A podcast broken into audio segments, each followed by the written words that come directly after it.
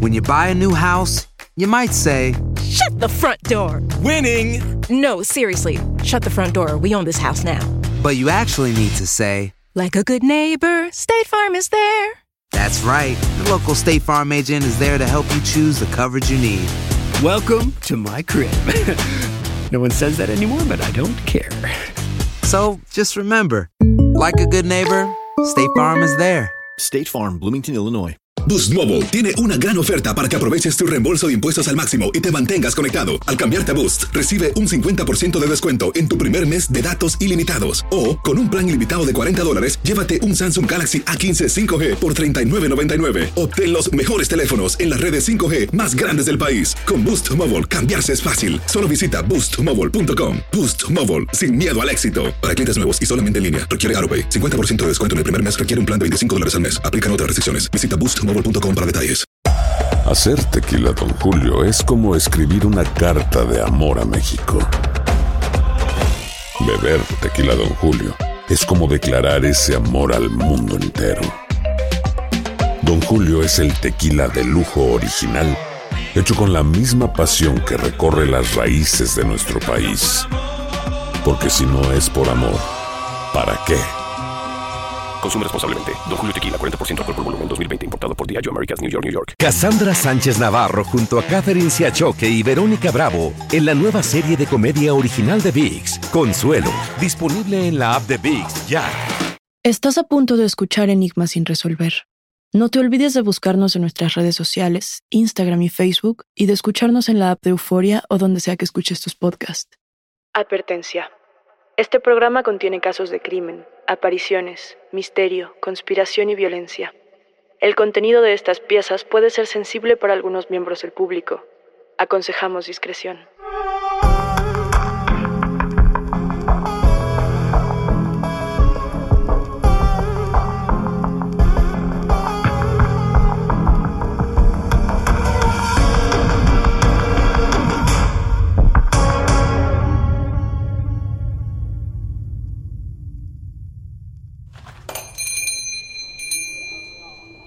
...25 de septiembre de 2018...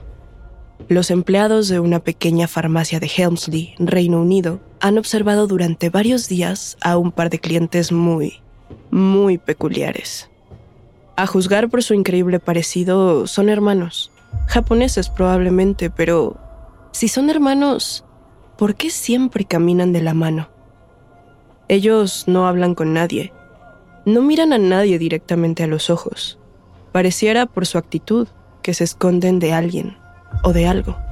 Llegan siempre a la misma hora, compran varios litros de alcohol etílico o surgical spirit, pagan y se retiran, sin soltarse las manos. Pero lo más llamativo de este par es un aroma caliente y penetrante que siempre los acompaña.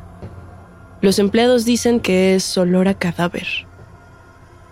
La chica que está en la caja registradora los atiende con una sonrisa Después de haberlos visto repetir esta misma operación durante semanas, decide preguntarles que para qué utilizan todo ese alcohol. Ellos se miran nerviosos y responden. Um, um, es para nuestra hermana. Se marchan, dejando una estela de olor a muerte y una gran inquietud en la empleada con la que acaban de hablar. Ella no está muy segura de cómo debería de sentirse con aquel intercambio, pero decide hacer una llamada para notificar a las autoridades, solo por si las dudas. Lo que no sabe es que su llamada está a punto de dejar al descubierto una de las historias más retorcidas y más insólitas que se han contado en los últimos años. Bienvenidos a esta nueva pieza de Enigma sin resolver. La hija momificada, Rina Yasutake. Enigmáticos, la historia que vamos a contar el día de hoy es por demás extraña y merece completamente nuestra atención. Ya hemos hablado en otros episodios acerca de tradiciones mortuorias y creencias que distan bastante de las nuestras. Esto, por sí solo, es un choque cultural gigantesco. Ahora, ¿se imaginan cómo sería vivir con un cadáver? El caso que vamos a revivir hoy justamente se trata de esto. Una familia que vivió con un cadáver durante más de seis meses. tratando el cuerpo como si se tratara de una persona con vida. A mí me gustaría preguntarles y que tratemos de responder todos juntos lo siguiente. Esta historia se contaría con el mismo morbo y con la misma intriga si hubiera sucedido en un entorno distinto. Me interesa conocer su postura al respecto, enigmáticos, porque vamos a dar algunos ejemplos de tradiciones mortuorias en las que convivir con un cadáver sí es la norma y sí está aceptado por una sociedad entera. Podemos hablar, por ejemplo, de Indonesia, de la comunidad Toraja. Ahí los muertos pasan una temporada en casa, siendo tratados como un enfermo y recibiendo cuidados y visitas. El cuerpo se exhibe para los visitantes comúnmente en las salas de las casas y como tal cual, como si estuviera vivo, recibe visitas de sus seres queridos, de sus amigos, normalmente para darle un último adiós y son tratados como si fueran enfermos terminales.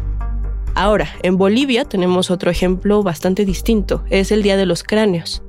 Esto se celebra el 8 de noviembre y lo que sucede es que cráneos humanos reales son embellecidos, decorados con flores y con algunas joyas y son acomodados en unos altares que son llamados ñañitas para ser posteriormente exhibidos en las casas. Estos son solo dos ejemplos, pero hay muchísimos más de culturas que tienen una relación cercana con los cadáveres. La historia que estamos por contar es una mezcla de varios factores. En primer lugar, esta ruptura entre tradiciones mortuorias y ritos religiosos. En segundo lugar, una sociedad occidental demasiado centrada en su occidentalidad, y con esto me refiero a la tecnología, a las creencias, a las oportunidades, al orden social y demás. En tercer lugar, también tenemos un debate sobre la salud mental. A mí me gustaría muchísimo, enigmáticos, que habiendo escuchado este caso, nos compartan sus reflexiones y sus opiniones al respecto. 2018. Un año no muy lejano a la actualidad, en el que los smartphones, WhatsApp y las redes sociales ya formaban parte del imaginario de las personas como algo cotidiano. Imaginar a una familia entera completamente alejada de las herramientas digitales resulta un poco irreal, pero justamente ese es el caso de la familia Yasutake.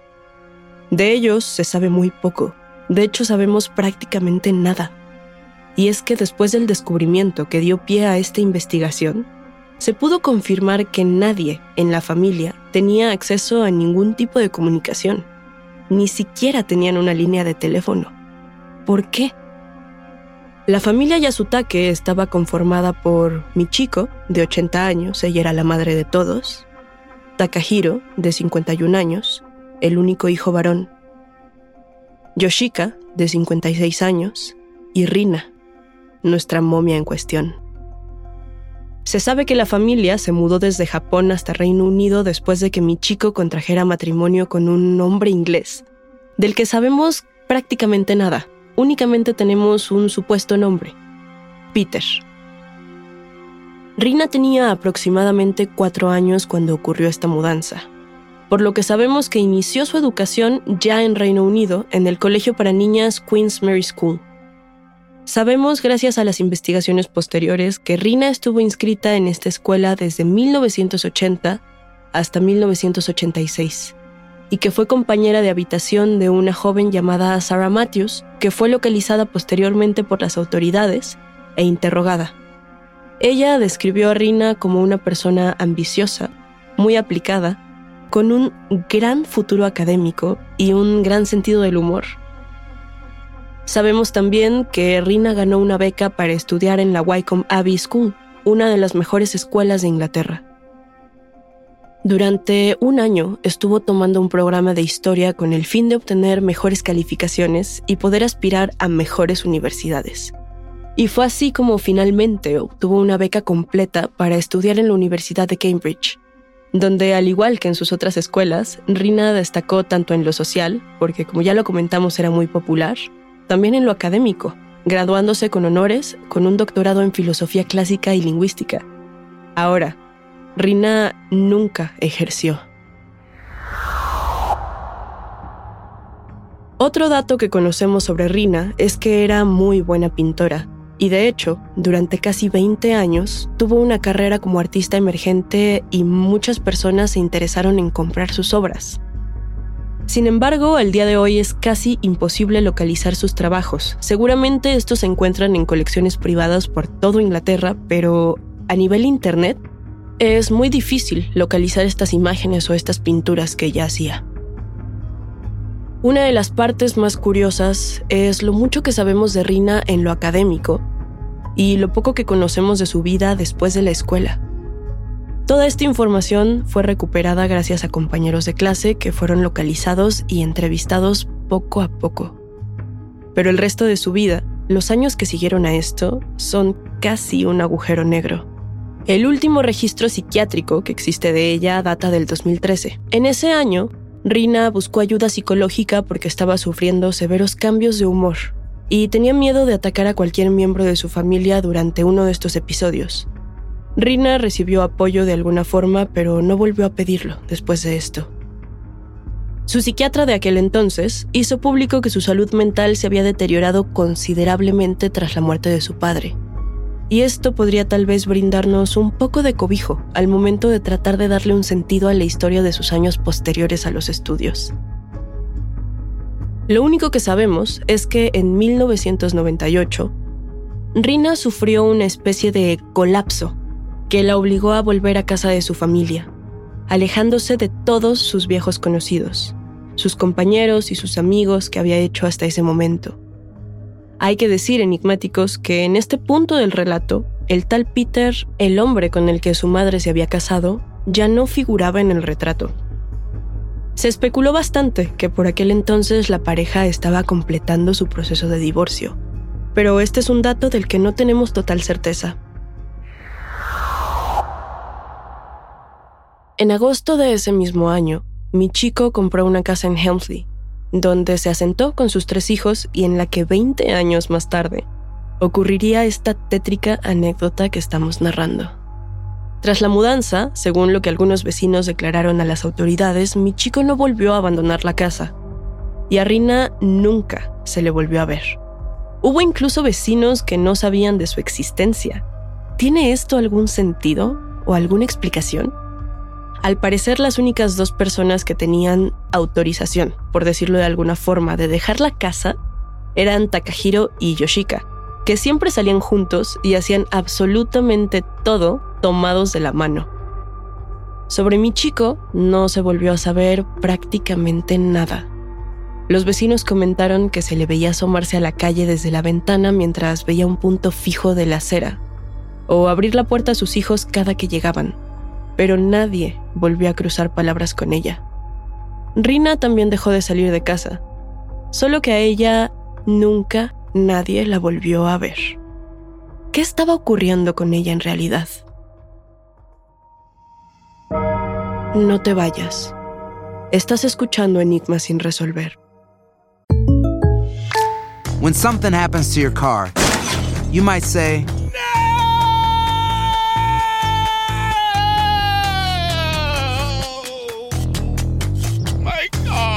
But what you really need to say is something that can actually help. Like a good neighbor, State Farm is there. And just like that, State Farm is there to help you file your claim right on the State Farm mobile app. So just remember, like a good neighbor, State Farm is there. State Farm, Bloomington, Illinois. Boost Mobile tiene una gran oferta para que aproveches tu reembolso de impuestos al máximo y te mantengas conectado. Al cambiarte a Boost, recibe un 50% de descuento en tu primer mes de datos ilimitados. O, con un plan ilimitado de 40 dólares, llévate un Samsung Galaxy A15 5G por $39.99. Obtén los mejores teléfonos en las redes 5G más grandes del país. Con Boost Mobile, cambiarse es fácil. Solo visita boostmobile.com. Boost Mobile, sin miedo al éxito. Para clientes nuevos y solamente en línea, requiere AroPay. 50% de descuento en el primer mes requiere un plan de 25 dólares al mes. Aplican otras restricciones. Visita para detalles.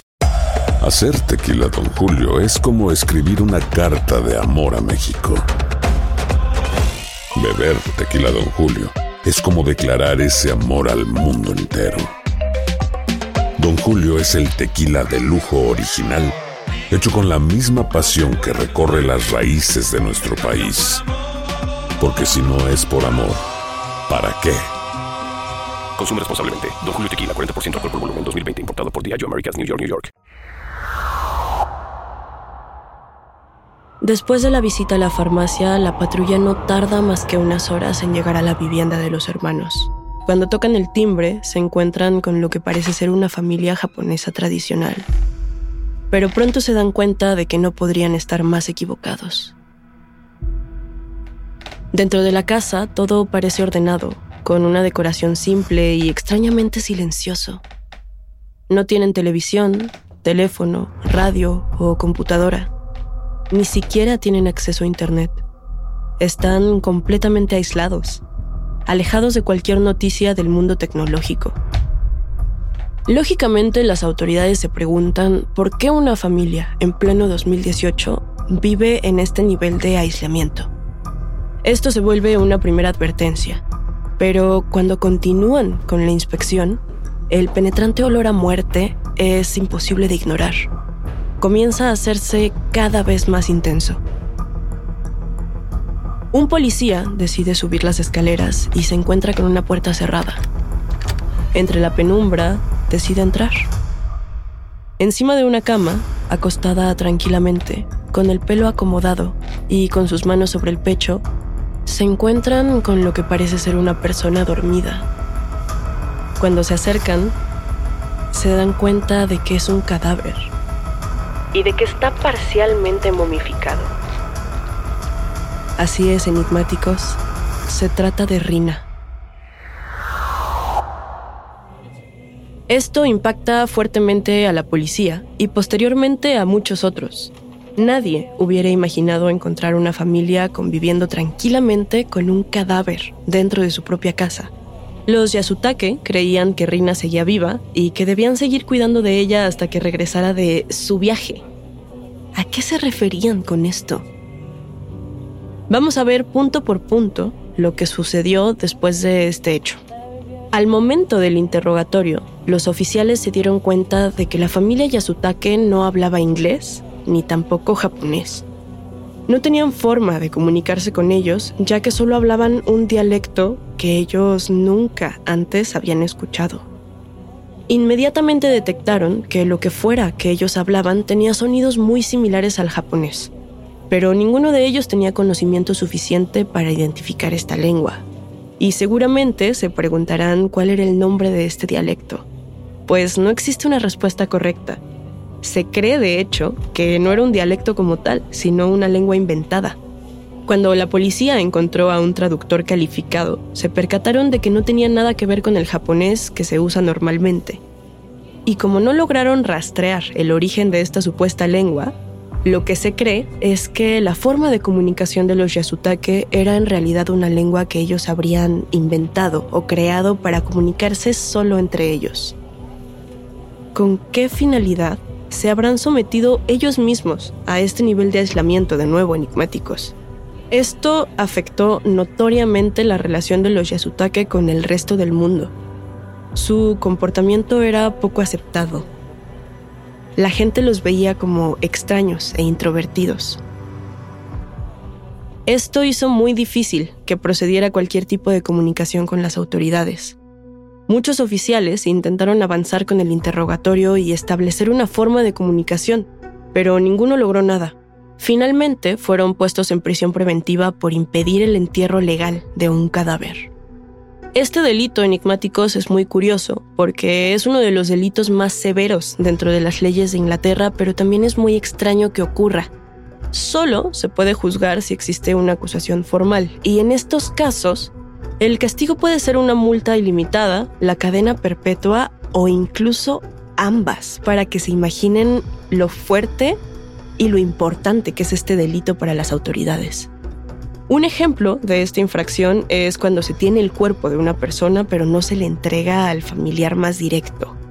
Un caso reciente podría ser el de Hans Christian Rosing, el heredero de Hans Rosing. Él era propietario de una empresa multinacional y mantuvo el cuerpo de su esposa Eva durante más de un mes en su casa. Y ya se podrán imaginar enigmáticos cómo fue el juicio para él. Pero de vuelta a la historia, al mismo tiempo que esto ocurría, se realizaba la autopsia al cadáver. Lo que descubrieron fue que al momento de su muerte, Rina tenía 49 años de edad y únicamente pesaba 41 kilos, que esta es una cifra muy por debajo de lo saludable para una persona de esta edad. También se dieron cuenta de que llevaba alrededor de seis semanas muerta. No tenía señales de lesiones o consumo de drogas. Y por lo mismo, había una gran pregunta que aún no tenía respuesta. ¿Qué había ocasionado la muerte de Rina? Recordemos que el cuerpo ya se encontraba en un estado muy avanzado de la momificación. Y esto evidentemente afectó directo a la autopsia, puesto que ninguno de los procedimientos podía dar datos certeros y la información obtenida fue casi nula. La policía intentó una vez más con los interrogatorios. Después de varias horas de preguntas, múltiples anotaciones y estrategias de comunicación que no se revelaron del todo, empezaron a obtener algunas respuestas, en especial una que sorprendió a todos. Michiko, Takahiro y Yoshika en verdad creían que Rina estaba viva. La familia ya había manifestado en varias ocasiones que, según su relato y según sus creencias, Rina estaba en un viaje de introspección, pero que ellos la habían alimentado, limpiado y cuidado todo el tiempo.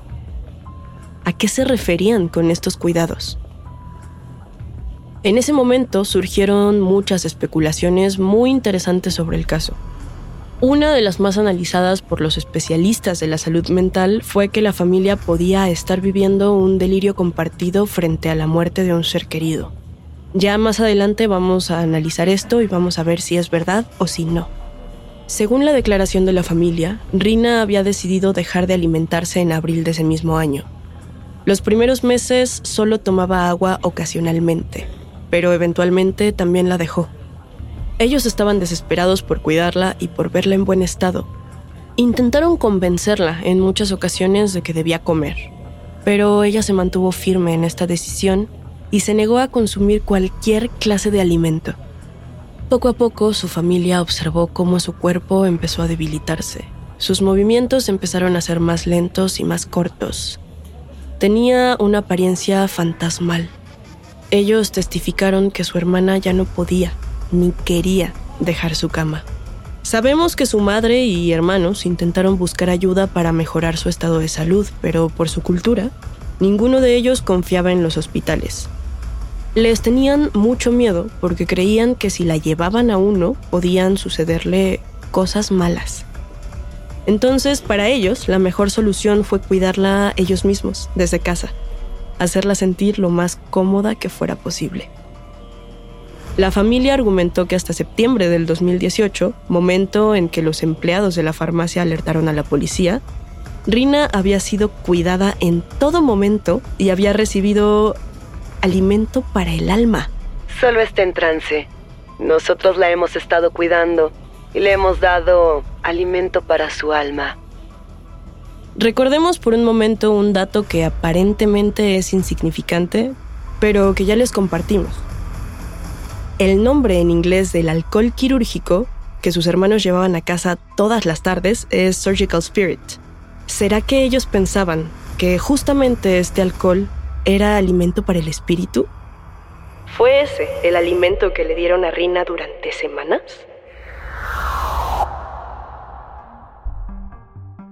Todo indicaba que la familia Yasutake estaba verdaderamente convencida de que Rina continuaba enferma en cama, que estaba con vida o en un estilo de viaje de introspección, y que el alcohol era algo esencial para ayudar a Rina en este proceso. Yoshika testificó que comenzaron a comprar alcohol para su hermana para mantener su cuerpo limpio. No aceptaba que Rina estuviera muerta, pues argumentaba que todavía respiraba que su cuerpo estaba caliente y todavía tenía pulso. No está muy claro cómo usaron el alcohol con Rina, pero ciertamente ellos creían que le estaban ayudando.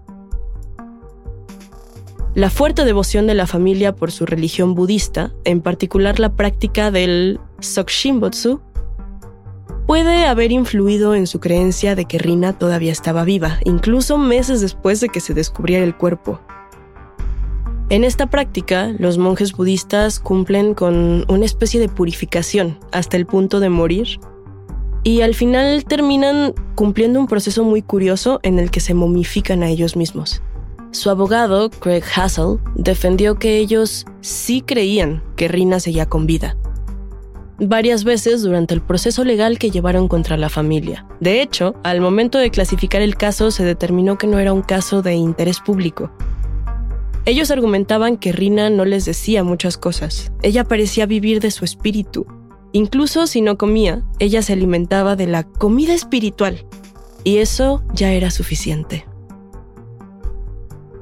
Durante la revisión de la casa se encontró un diario escrito en japonés en el cual uno de los miembros de la familia explicaba que aparentemente, a principios de agosto, Rina había decidido dejar de hablar con ellos para continuar su viaje.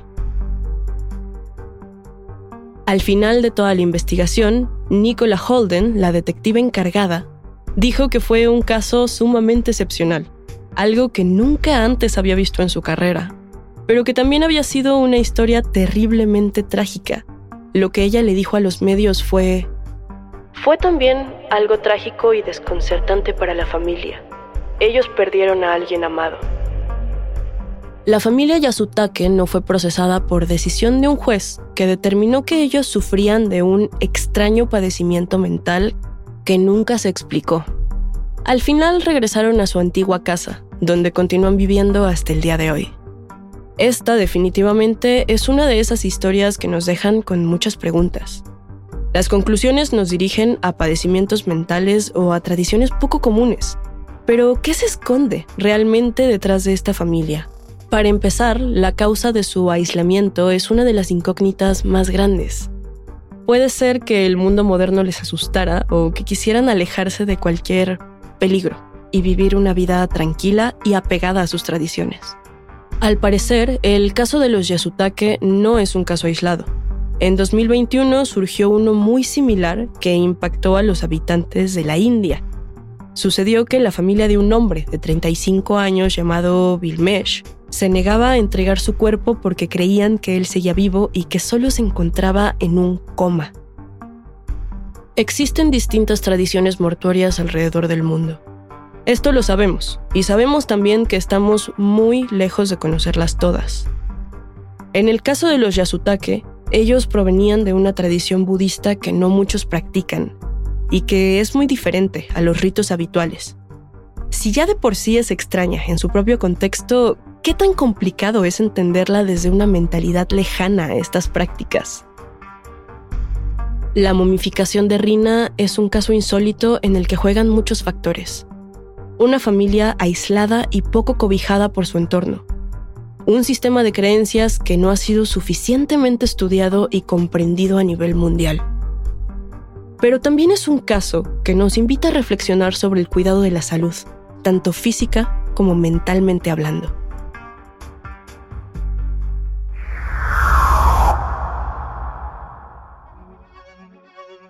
Hasta aquí llegamos con este caso por ahora. Yo soy Daniel Duarte y ha sido un macabro placer compartir con ustedes. Gracias por escucharnos y no se olviden de suscribirse o de seguir el show para que no se pierdan ningún misterio. Recuerden que pueden escucharnos a través de la app de Euforia, la página de YouTube de Euforia Podcast o donde sea que escuchen podcast. Nos encontraremos en el próximo episodio de Enigma sin resolver.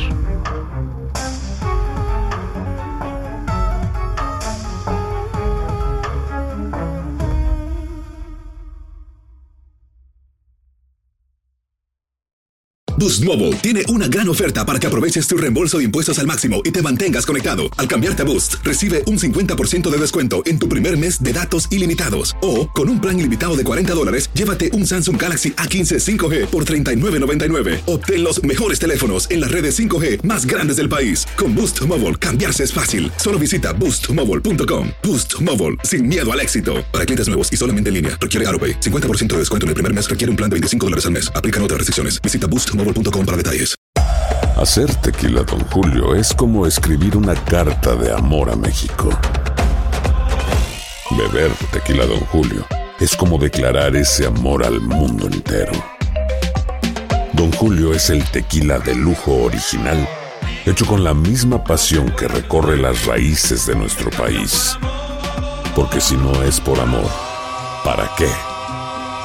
Consume responsablemente. Don Julio Tequila, 40% alcohol por volumen, 2020. Importado por Diageo Americas, New York, New York. Cassandra Sánchez Navarro junto a Catherine Siachoque y Verónica Bravo en la nueva serie de comedia original de VIX, Consuelo, disponible en la app de VIX ya.